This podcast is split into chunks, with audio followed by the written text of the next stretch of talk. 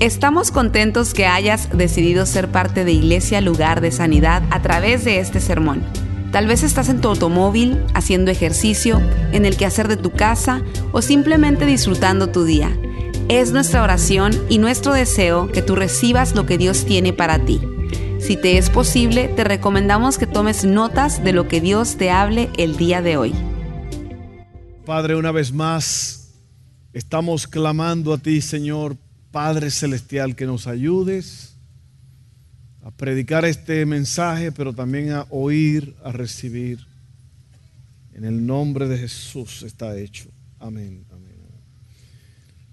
Una de las cosas que el enemigo quiere hacer durante este tiempo es distraerlo. Hacerlo pensar en cosas que no vienen al caso sacar el telefonito y chequear su Facebook. Si usted ve a alguien chequeando Facebook ahora o en el teléfono, denle un cocotazo. O como decían en mi país, un tiliway. ¿Sabe lo que un tiliway? Aquí en esta área de la cabeza usted le da así, ¡pau! Que suene. Amén. Porque este no es el tiempo de chequear internet ni de nada de eso. Todo, dice la Biblia que todo tiene su tiempo. Y todo lo que se hace debajo del cielo tiene su hora. Este es el tiempo de adorar, el tiempo de recibir la palabra de Dios. Muchas veces estamos súper distraídos, pensando en cosas, pensando en problemas, pensando en, en, metas, pensando en cosas que más tarde vamos a hacer. Olvídese de todo eso y concéntrese en el mensaje ahora mismo. Amén. ¿Cuánto le van a dar un cocotazo al que saque el celular ahorita? o si está hablando, hay gente que están hablando, ¿no? Dígales, hable afuera. Cuando se acaba el servicio hay mucha oportunidad, hay mucho espacio afuera para hablar. Amén. ¿Cuántos me aman todavía? All right. Bueno, yo soy el camino, la verdad y la vida, no yo, Cristo. Él dijo eso. Yo soy el camino, la verdad y la vida. Yo voy a hablar de eso, tremendas palabras. Y sabe que cuando yo leo la Biblia, cuando yo leo estas palabras, y hoy vamos a estar hablando sobre eh, Juan 14, cuando, yo, cuando Jesús está hablando, yo siento que Él me está hablando a mí. Y yo creo que debe de ser así contigo también. Cuando tú lees la Biblia, la Biblia tiene que hablarte a ti. No pienses, ay, esto está bueno para fulano. Claro, uno puede tener una palabra para alguien que está pasando por una crisis, ¿no? Pero aplícatelo a ti mismo porque cuando estás leyendo la Biblia es para ti. Y yo siento que estas palabras me hablan. Y aquí, cuando Jesús habla esto, Él lo dice en, en el capítulo 14 de Juan. Extremadamente hermosas palabras. Esos capítulos 14 al 16 de Juan la razón por la cual él dice esto es porque él se está básicamente despidiendo de los discípulos. Él, está diciendo a los discípulos que me voy, yo voy a partir de este mundo. Si usted lee el capítulo 13, él tiene una conversación con ellos y ellos están turbados porque él se va. Imagínate, estos hombres eran pescadores, eh, trabajadores en, el pueblo, cada quien tenía su oficio. Y Jesús los llamó a ellos, a estos doce, para que pescaran hombres, como él dijo, para salvar almas. Y ellos dejaron todo para seguirlo a él y por tres años Jesús estuvo con ellos, enseñándoles, amándoles. Usted sabe lo que, qué experiencia más extraordinaria andar con Jesús. Ver todo lo que él hizo y llegar a amarlo de una forma tan profunda que ahora Jesús le está diciendo, ellos están muy, muy turbados. Pero Jesús empieza a animarlos a ellos en estas palabras que vamos a estar leyendo. Y eso es lo que yo quiero hablar con ustedes. Así que Juan 14 al 16 es un, un discurso de despedida de Jesús cuando está a punto de ir a la cruz y entregar su vida por nosotros. Estos capítulos registran las últimas 48 horas de la vida de Jesús aproximadamente, antes de la crucifixión. Los judíos o las personas de ese tiempo allí con lo que él estaba, ellos estaban esperando a alguien que iba a venir a librarlos de la opresión del gobierno romano. Pero Jesús vino a hacer mucho más que eso. Vino a mostrarles el camino hacia la vida eterna, el cual, ese camino, es a través de Él, de Jesús. Y yo quiero leer Juan 14, 6, estas famosas palabras donde Jesús le contestó a ellos, yo soy el camino, la verdad y la vida. Nadie puede ir al Padre si no es por medio de mí. Entonces, la primera cosa de la cual yo te quiero hablar es, Jesús dice, yo soy el camino. Él es el puente, Él es el método, Él es la forma. No hay otro camino, no hay otro puente, no hay otra forma de ir al Padre. Y una de las cosas que más me impresionan a mí de todas estas cosas, y es muy importante cuando usted lee la Biblia, notar todo esto, porque eso es vida. Y otra cosa importante es que cuando usted entiende algo, ¿cuánto han oído un dicho que dice que el conocimiento es poder? Una cosa es conocer y otra cosa es entender. Cuando usted conoce y entiende, usted va a hacer cosas impresionantes. Alguien dijo que si usted dedica 5 o 15 minutos fuertemente a algo diario, usted se va a convertir en un experto dentro de no muchos días. El conocimiento es poder. Y cuando usted está leyendo esto, esto está lleno, lleno de bendición, porque eh, en estos versos, recuerde que los evangelios, los cuatro evangelios, ¿ok? Mateo, Lucas, Marcos y Juan hablan de Jesús y hablan de Dios, de la gloria de Dios y todo eso, pero cada uno de ellos fue escrito para una audiencia diferente. Por lo tanto, el lenguaje con lo cual cada uno de ellos habla es para una audiencia, para un pueblo diferente. Mateo fue escrito para los judíos. Los judíos esperaban un rey, los judíos pedían que el linaje o la raza fuera correcta como de rey y por eso Mateo se encarga de decir quién eran los tataratataratatarabuelos de Jesús hasta llegar a él demostrando que Jesucristo era el rey de los judíos.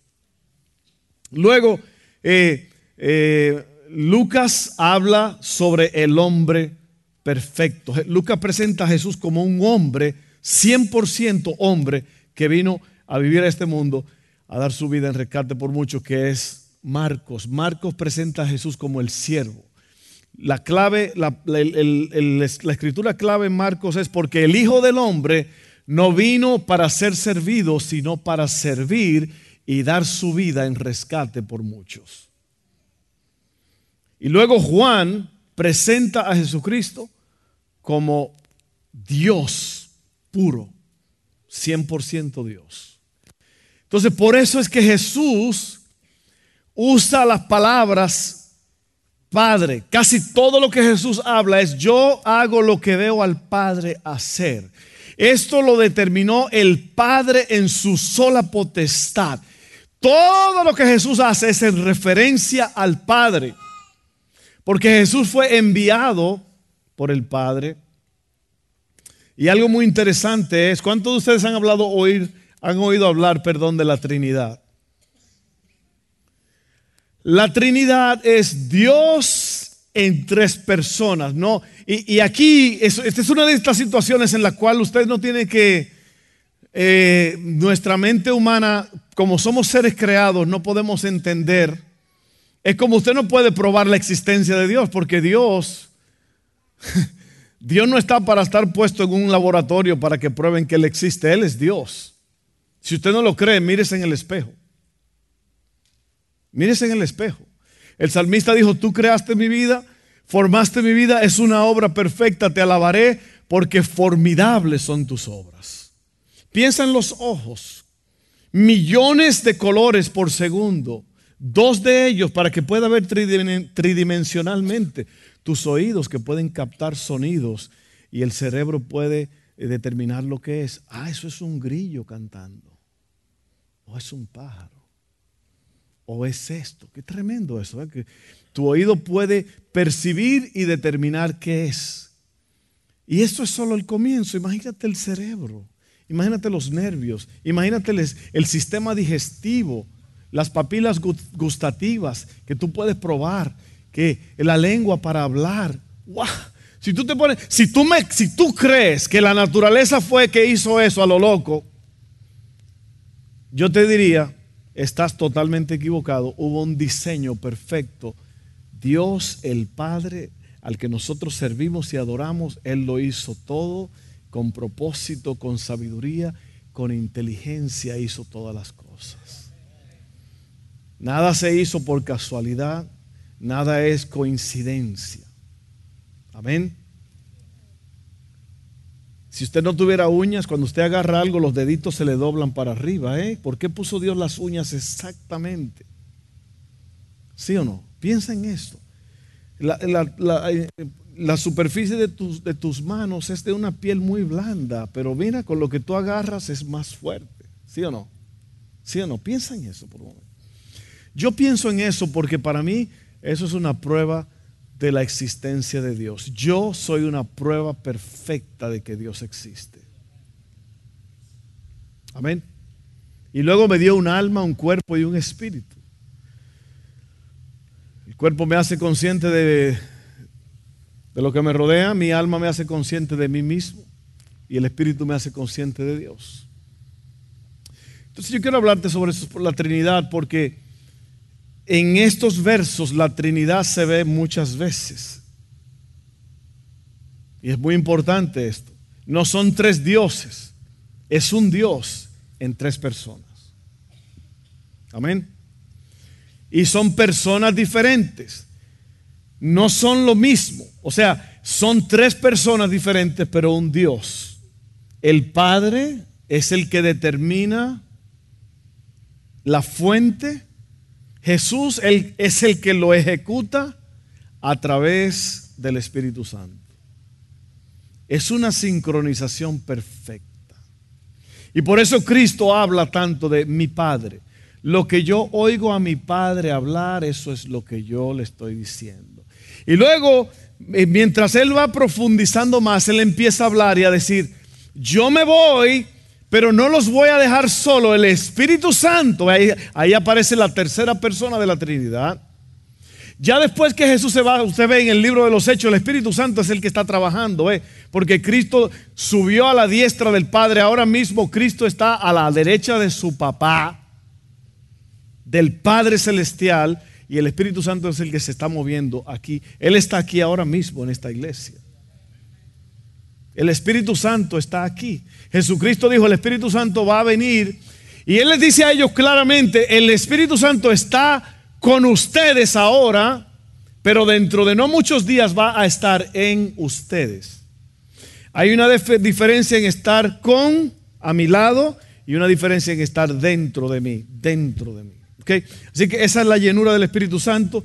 El Padre es el que el que determina, Cristo lo hace, Cristo fue enviado para representar al Padre, pero Cristo vino, cumplió su misión y se fue y dijo, yo no me lo voy a dejar huérfanos, el Espíritu Santo va a descender y ustedes van a tener ahora la presencia nuestra dentro de ustedes para siempre. Así es que lo primero que Jesús dice, yo soy el camino, yo soy el puente para llegar al Padre. Oiga bien lo que le voy a decir, le voy a hablar claro. No hay ningún santo, ningún cardenal, ningún cura, ningún pastor, nada, ni nadie lo puede llevar a Dios el Padre, solamente Jesús. Nadie más. No hay otro camino. Mire lo que dice la Biblia en Primera de Timoteo 2:5, dice, porque hay un solo Dios y un solo mediador entre Dios y los hombres, Jesucristo, hombre. Ahí no hay fallo, ahí no hay vuelta de que no, que posiblemente esto o aquello, nada ni nadie tiene esa autoridad y esa capacidad. Amén. Muy importante. Incluso la Biblia dice que en los últimos días muchos van a aparecer falsos diciendo yo soy el Cristo, pero dice no le crean porque ya el Cristo vino ya hizo su trabajo y se fue. Está a la diestra del Padre. El Espíritu Santo está aquí ahora con nosotros. Yo soy el camino, dijo Jesús. Yo soy la forma, yo soy el método, yo soy el puente. Luego él dice, yo soy la verdad. La verdad es la correspondencia entre lo que pensamos o sabemos con la realidad. La palabra como tal viene del latín veritas. En este sentido, la verdad supone la concordancia entre aquello que afirmamos con lo que se sabe, se siente o se piensa. De allí que el concepto de verdad también abarca valores como la honestidad, la sinceridad y la franqueza. Asimismo, la verdad se refiere a la existencia real y efectiva de algo, es decir, a la realidad, a la existencia concreta en el plano de los hechos. Por otro lado, como verdad se denomina todo aquel juicio o proposición que no puede ser refutado racionalmente. En este sentido, la verdad es lo opuesto a la falsedad o la mentira. La verdad es la medida correcta con la cual comparamos el resto de las cosas.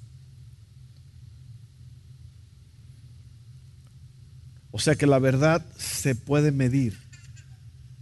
Imagínate ahora mismo una corte, un juicio.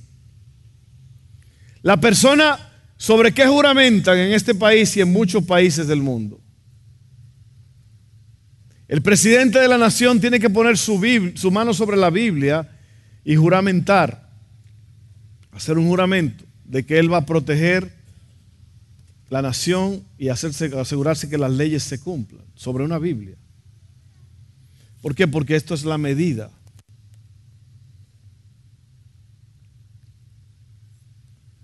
Esta es la medida. En un juicio, en una corte, le preguntan, usted promete decir la verdad, toda la verdad y nada más que la verdad. ¿Sí o no? Porque el propósito de la corte es conocer la verdad. ¿Por qué? Porque hubo un crimen, hubo un asunto y no se sabe si la persona es culpable o no. Ahora se va a probar en esta corte. Y en la mayoría de los casos, casi siempre se prueba la verdad. Porque el criminal casi siempre deja una pista, ¿sí o no? Una cosita. Usted ha visto los detectives como encuentran una cosita y con esa cosita determinaron, ese fulano estuvo aquí. Amén. Así que la corte, la, justicia es para determinar la verdad.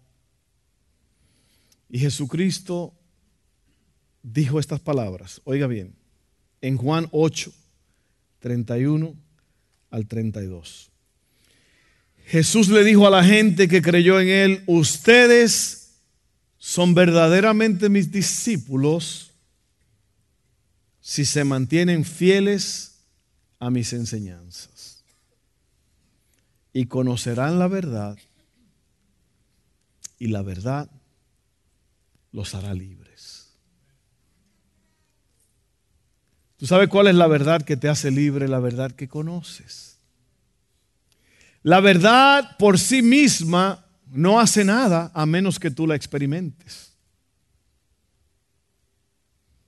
Entonces, van a conocer la verdad y la verdad los hará libres. Lo raro del caso o lo impresionante del caso es que Él está hablando y Él mismo es la verdad. Él es la absoluta verdad. Él es la realidad. Él es lo que tiene sentido. Él es lo que tiene razonamiento. Me ha convencido. ¿Ok? Jesucristo es la verdad. Él no dijo yo vengo a hablarte de la verdad. Yo soy la verdad. Yo soy la verdad que te lleva al Padre para que tengas vida.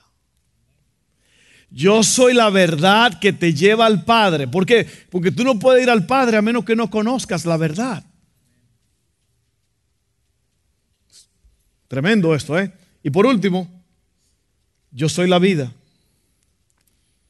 La vida es más de lo que podemos ver o sentir. Ustedes sabían que hay personas que que creen que están vivos.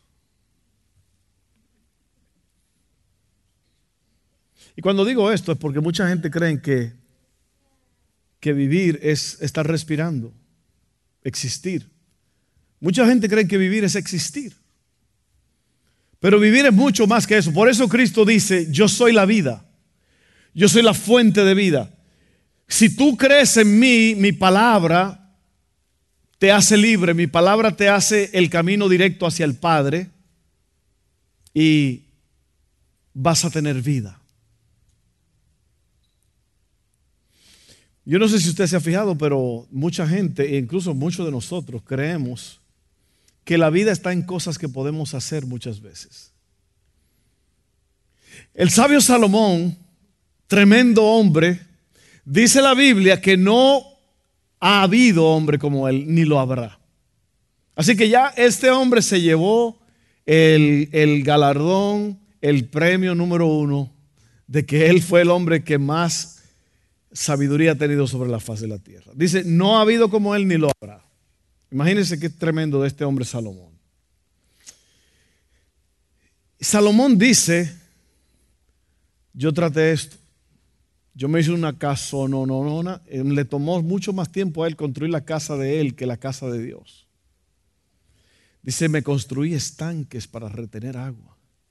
Sembré viñedos para tener mucho vino. Tenía cantores Usted se duerme con Pandora, ¿verdad? Oyendo el radito ahí al lado. Este tenía cantantes en vivo, con instrumentos. Allí estaban cantándole mientras este se dormía.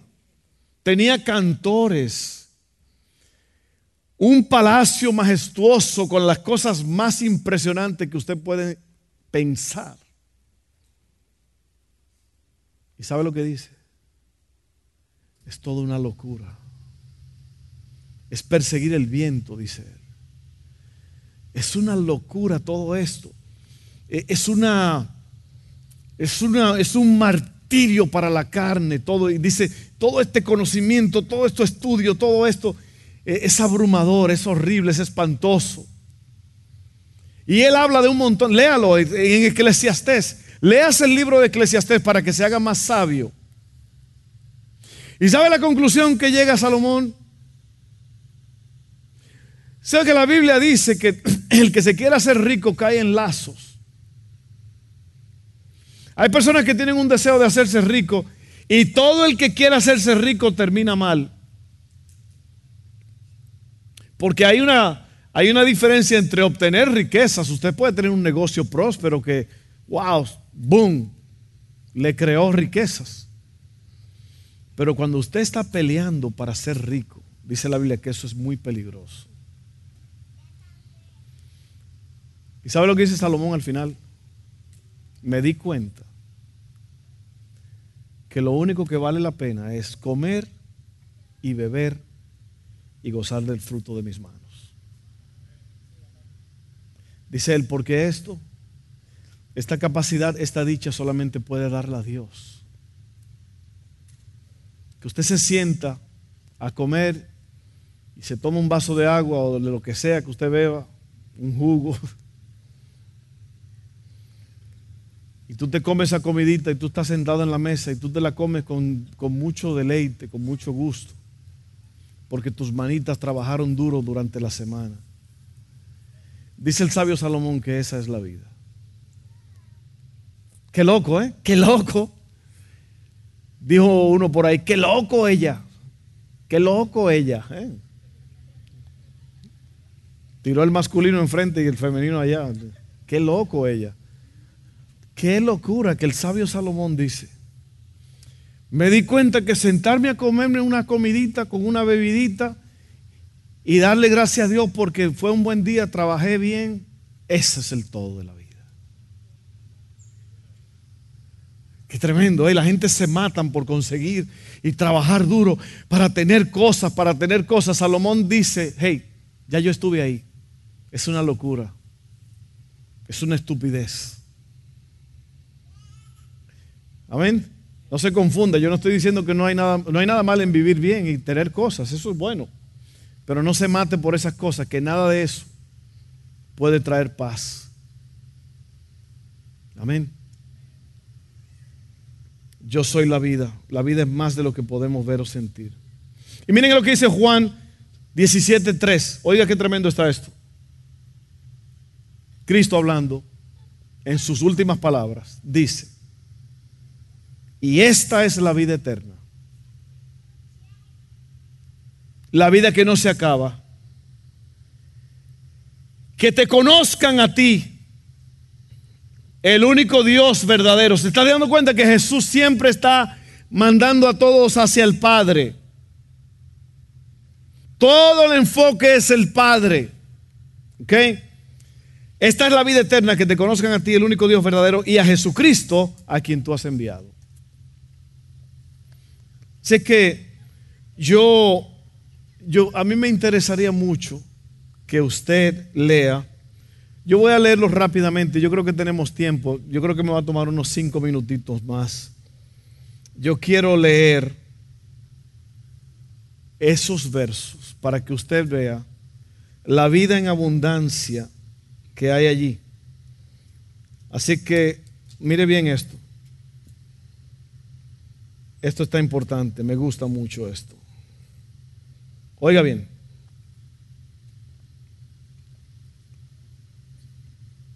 ¿Listos? Cristo dice aquí en, en, Juan 14, no dejen que el corazón se les llene de angustia. Confíen en Dios y confíen también en mí. En el hogar de mi padre hay lugar más que suficiente. Si no fuera así, ¿acaso les habría dicho que voy a prepararles un lugar? Cuando todo esté listo, volveré para llevarlos, para que siempre estén conmigo donde yo estoy. Y ustedes conocen el camino que lleva a donde voy. O sea, Cristo está teniendo una conversación con ellos porque están tristes. Pero Jesús le dice, Miren, yo resolví este problema, ya yo tengo un lugar donde vamos a vivir por toda la eternidad. Y no solamente se lo dijo a los discípulos, se lo está diciendo aquí, a ti. Dice la Biblia que estas palabras se han escrito para que tengamos fe. Amén. Entonces Él está diciendo a ellos, no se preocupen, yo me voy por un tiempo, tranquilos, pero no es el fin, yo vuelvo otra vez. Es más, vamos a seguir leyendo. Le dice, y ustedes conocen el camino que lleva a donde voy. No, Señor, no lo conocemos, dijo quién, Tomás. El que duda, ¿verdad? ¿Se acuerdan de Tomás? Cuando Cristo resucitó le dijeron los discípulos, ha resucitado. Y Tomás dijo, ah, ah, hasta que yo no vea las manos y yo no vea donde le, you hasta que yo no vea las marcas, yo no creo. Y el mismo Tomás dice, no tenemos ni idea de dónde vas. ¿Cómo vamos a conocer el camino? Usted se da cuenta que la gente que tiene un problema de carácter siempre salen a reducir. Tomás es el mismo que está dudando allí, pero también duda ante la resurrección de Cristo. Pero Tomás no es el único, seguimos leyendo. Jesús le contestó, yo soy el camino, la verdad y la vida. Nadie puede ir al Padre si no es por medio de mí. qué tremendo. Jesús le está diciendo, ustedes ya saben el camino. No sabemos para, no sabemos a dónde va. ¿Cuál camino? Tomás, yo soy el camino. Yo tengo tres años con ustedes. Hello, Tomás. Eh.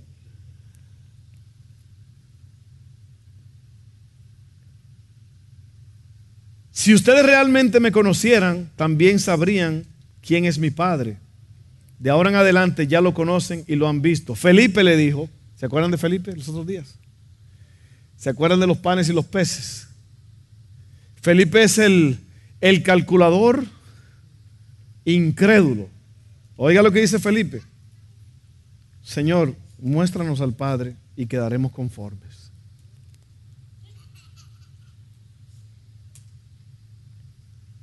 Tremendo, tremendo. Jesús le respondió Felipe. Come on. Felipe, He estado con ustedes todo este tiempo y todavía no saben quién soy.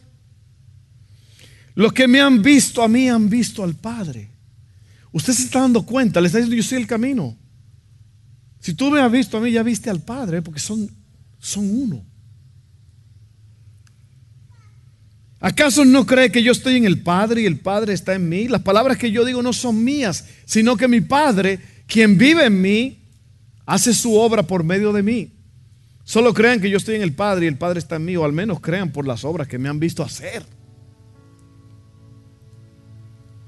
Y sabe que, miren, yo no tengo mucho tiempo, pero yo le voy a leer esto ya y después vamos a orar. Jesús le dice a ellos, si me aman, obedezcan mis mandamientos, y yo le pediré al Padre, y Él les dará otro abogado defensor, quien estará con ustedes para siempre. Me refiero al Espíritu Santo, quien guía a toda la verdad. ¿Quién es la verdad? No, no, no, no. ¿Quién es la verdad? Dígamelo. Jesús es la verdad. Y Él está diciendo, el consolador va a venir y le va a decir la verdad, que la verdad es la que la lleva, los, los lleva al Padre. Usted ve, aquí no está nada complicado. Y luego, dice él, y, y, esto es clave porque quiero cerrar con esto. Me refiero al Espíritu Santo, quien guía toda la verdad. El mundo no puede recibirlo porque no lo busca, ni lo conoce, ni lo reconoce. Pero ustedes sí lo conocen. Porque ahora Él vive con ustedes, porque Él está allí con Él, con ellos, Jesús. Pero, oiga bien, Él vive con ustedes y después estará en ustedes.